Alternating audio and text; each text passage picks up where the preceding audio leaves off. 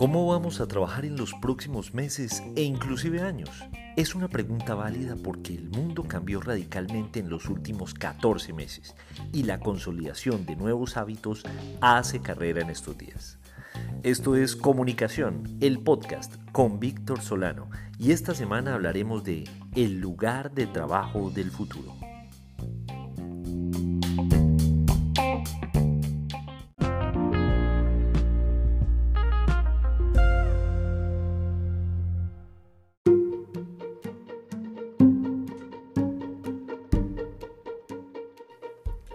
Hace unos días leía una columna de Peter Altabev, él es el CEO de Unisys, un gigante de la industria informática, y hablaba sobre este tema, y aprovecharé para citar algunas de sus ideas dentro de esta reflexión necesaria, porque definitivamente las formas y los recursos con los que trabajábamos antes del confinamiento ya no son capaces de dar soporte a las maneras en que hoy desarrollamos nuestro trabajo.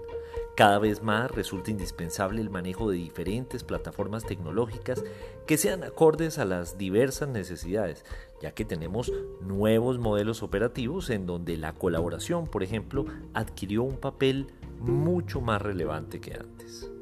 En un artículo de la firma analista IDC, titulado Digital Workplace Insights, buscando la paridad digital y de experiencia para respaldar a la fuerza laboral híbrida, cierro comillas, los resultados enmarcan el hecho de una demanda crítica de paridad digital y de experiencia en futuros modelos comerciales en donde el reconocimiento a los trabajadores de verdad marcó una diferencia importante en los hallazgos. En otras palabras, un empleado que recibe reconocimiento por su trabajo obtiene mejores resultados comerciales, vende más. ¿Por qué?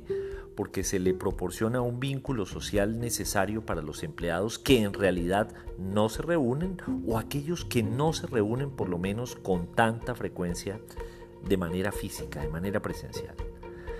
A mí la verdad me parece apenas obvio, pero el estudio lo ratificó. Por otra parte, también apareció el tema de los horarios flexibles como un refuerzo del equilibrio entre el trabajo y la vida personal. Las personas, reconozcámoslo, han ganado bastante con la posibilidad de compartir más tiempo en sus hogares con sus seres queridos. Esto mientras están trabajando. Pero ojo, también ha puesto desafíos por la convivencia y por los mismos espacios físicos. Ustedes han visto cómo se canibalizan los espacios entre padres e hijos, ah, para estudiar, para trabajar, para divertirse, etcétera. Con horarios flexibles y la capacidad de trabajar en cualquier momento o en cualquier lugar, los empleados sienten una mayor satisfacción en el trabajo. Finalmente, también es claro que un lugar de trabajo ágil facilita herramientas de colaboración.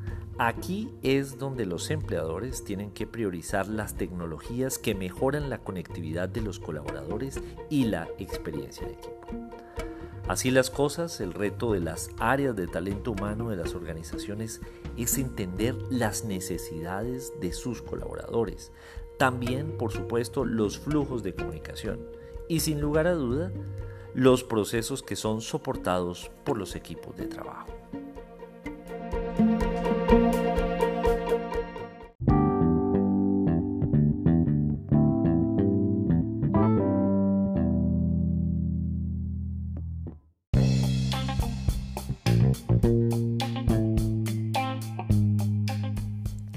No sabemos cuánto tiempo más seguiremos en esta situación.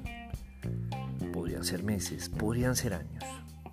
Pero en todo caso, este confinamiento nos ha enseñado la necesidad de repensar las formas de trabajar y de relacionarnos. No podemos definitivamente volver al día antes de la pandemia. Tenemos que aterrizar en un nuevo escenario que sea producto de los aprendizajes. Recuerden que en Twitter soy arroba solano y que este episodio tiene su columna homónima en vanguardia.com y en las principales plataformas de distribución de podcast en iOS y en Android. Nos oímos la próxima semana o antes, si algo se nos ocurre.